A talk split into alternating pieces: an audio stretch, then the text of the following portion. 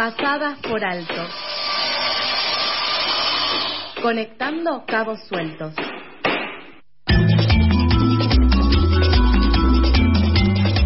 11 31 26 0887 es el WhatsApp de FM La Tribu, donde podés dejarnos tus comentarios, tus observaciones, tus halagos, tus elogios y sobre todo también tus saludos, como siempre aquí en las mañanas de FM La Tribu.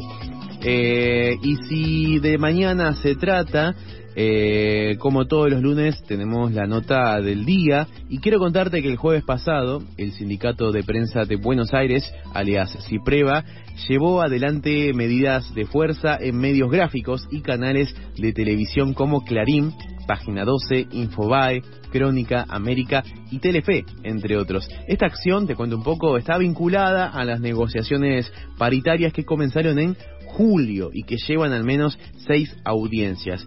¿Qué pasa? Bueno, claro, se reclama una recomposición salarial, pero el sector empresarial justamente viene dilatando la respuesta al pedido gremial. La próxima audiencia en el Ministerio de Trabajo será el miércoles 6 y ese mismo día habrá plenario de delegades de la rama para evaluar el estado de la paritaria. Para desarrollar mucho más estamos en comunicación con Micaela Polak, secretaria de Géneros del CIPREVA y delegada en Radio Nacional. Micaela, ¿cómo estás aquí? Nicolás, Nacho y todo, FM La Tribu te saluda. Hola, buen día compañeros, ¿cómo están? Muy bien, desde ya, gracias por tu tiempo a esta hora del día. Y como dijimos antes, están desde julio discutiendo las paritarias. Contanos un poco más de ese reclamo y las respuestas de los grandes medios.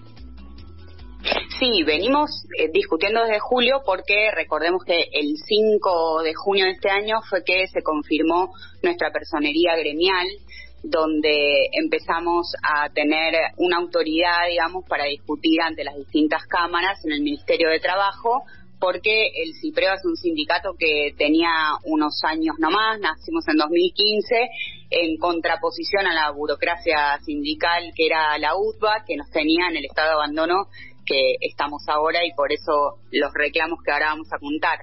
Eh, entonces, desde junio tenemos nuestra personería, desde julio empezaron las discusiones con las distintas cámaras.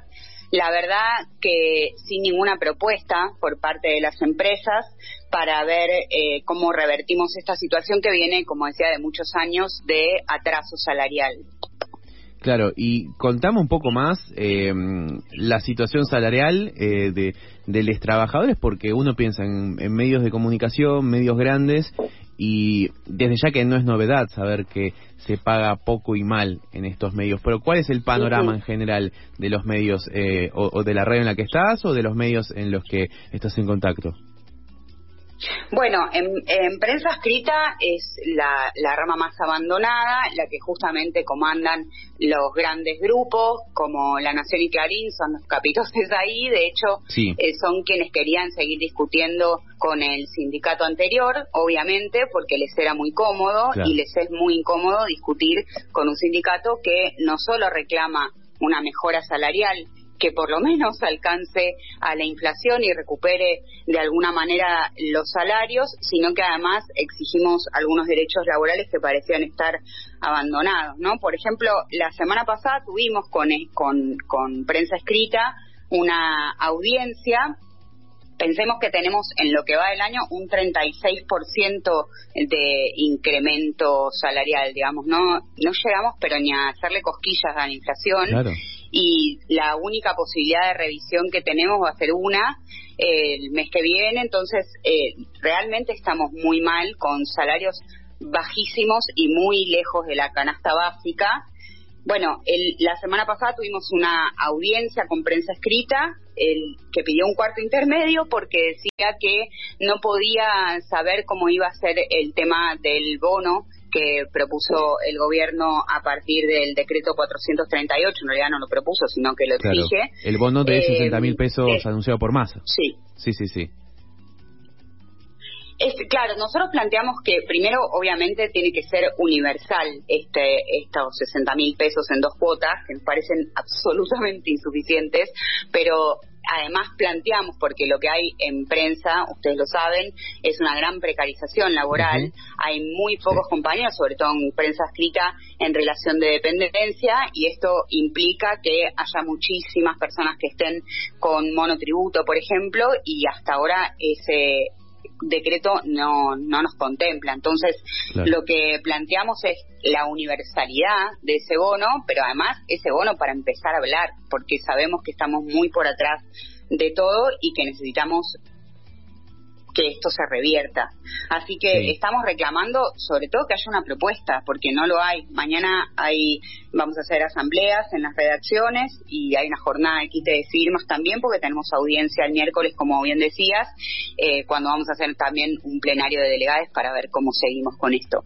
Estamos en comunicación con Micaela Polab, secretaria de Géneros del CIPREVA y delegada en Radio Nacional. Mica, aquí Nacho quiere hacerte una consulta. Hola, ¿qué tal, Micaela? Buenos días, ¿cómo estás? Buen día, ¿cómo estás? Por fuera de la discusión salarial y paritaria, ¿qué otro tipo de reclamos tienen eh, y cómo ven que afectan, ah, cuáles son los problemas que ven que afectan eh, el ejercicio de la profesión y cómo afecta esto a la, calidad periodística? ¿Cómo consideran desde el CIPREVA? Bueno, la precarización es el mayor reclamo que tenemos, eh, el fin de la precarización, claramente. Tenemos compañeros que están con eh, cuatro o cinco laburos para ver si pueden de alguna manera llegar a fin de mes. Sabemos que cómo estamos con la situación de los alquileres, que encima ni siquiera están contemplados en la canasta básica, pero así, si estuvieran, digamos, no, no tenemos manera de llegar a, a poder pararnos en una, en una eh, actividad donde sabemos que la dedicación es fundamental porque afecta además el derecho a la información. Digo, si yo no tengo el tiempo necesario para poder dedicarle a una investigación y dedicarme a escribir de manera clara para que quien me lea pueda tener un panorama de lo que estoy contando, por lo menos de esta visión, digamos, de esta nota que yo pueda escribir, bueno, va a ser muy difícil que que tenga un laburo que esté bien hecho y que pueda garantizar ese derecho. Por otro lado, eh, eh, tenemos el tema de la libertad de expresión, que sabemos que en las empresas hay un sesgo. Yo los escuchaba hace un rato cuando hablaban del intento de femimagnicidio y pensaba cómo nos corrieron todos los ejes, ¿no? Porque estamos hablando en este momento de paritarias, de salarios, y que tiene todo que ver con, con los discursos de odio también que, que, nos imponen y que esos grandes medios son los que marcan la agenda de tal manera que muchas compañeras, muchos compañeros eh, o se van o eligen otros caminos, pero esos caminos los llevan a una precarización aún mayor que si estuvieran en esas empresas. Así que la verdad es que es una situación muy complicada y la precarización es la, lo que tenemos que combatir, digamos, es lo principal, porque además quienes estamos en relación de dependencia también estamos precarizados porque tenemos salarios muy por debajo de esa canasta que decía antes. Y esto que mencionabas recién, ¿ustedes sienten una cierta hostilidad o presión para, para no hablar de ciertos temas eh, por parte de, de los grupos editoriales? Bueno, existe, siempre existe eso. eh, obviamente sabemos que eso se combate con organización y por eso estamos eh, agremiados y en el CIPREVA siempre hacemos actividades que tienen que ver con el fundamentar esa libertad de expresión que necesitamos, pero sí es cierto que las empresas, de hecho, cuando quieren romper todos los lazos sociales y sindicales que se arman, por ejemplo, en las redacciones que ahora trabajan de manera remota, que a partir de la pandemia decidieron que esa era la nueva modalidad, o quienes están en tal estado de precarización que no se mueven de su casa porque tienen que atender cinco laburos y es imposible ir de uno a otro, entonces ya trabajaban de manera remota antes, bueno, eso va directamente en contra de la organización porque saben que es la organización la que directamente pelea contra la opresión y la bajada de línea de la empresa. Claro.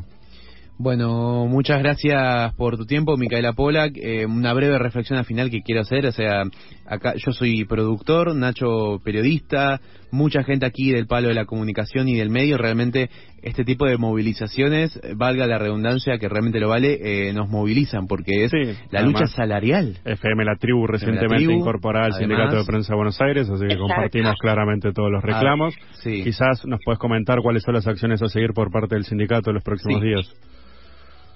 Sí, porque también tenemos las audiencias de radio y televisión. En radio, ustedes saben bien que estamos muy mal también, es una situación muy precaria, tan precaria que ni siquiera tenemos un diagnóstico de cómo es la situación.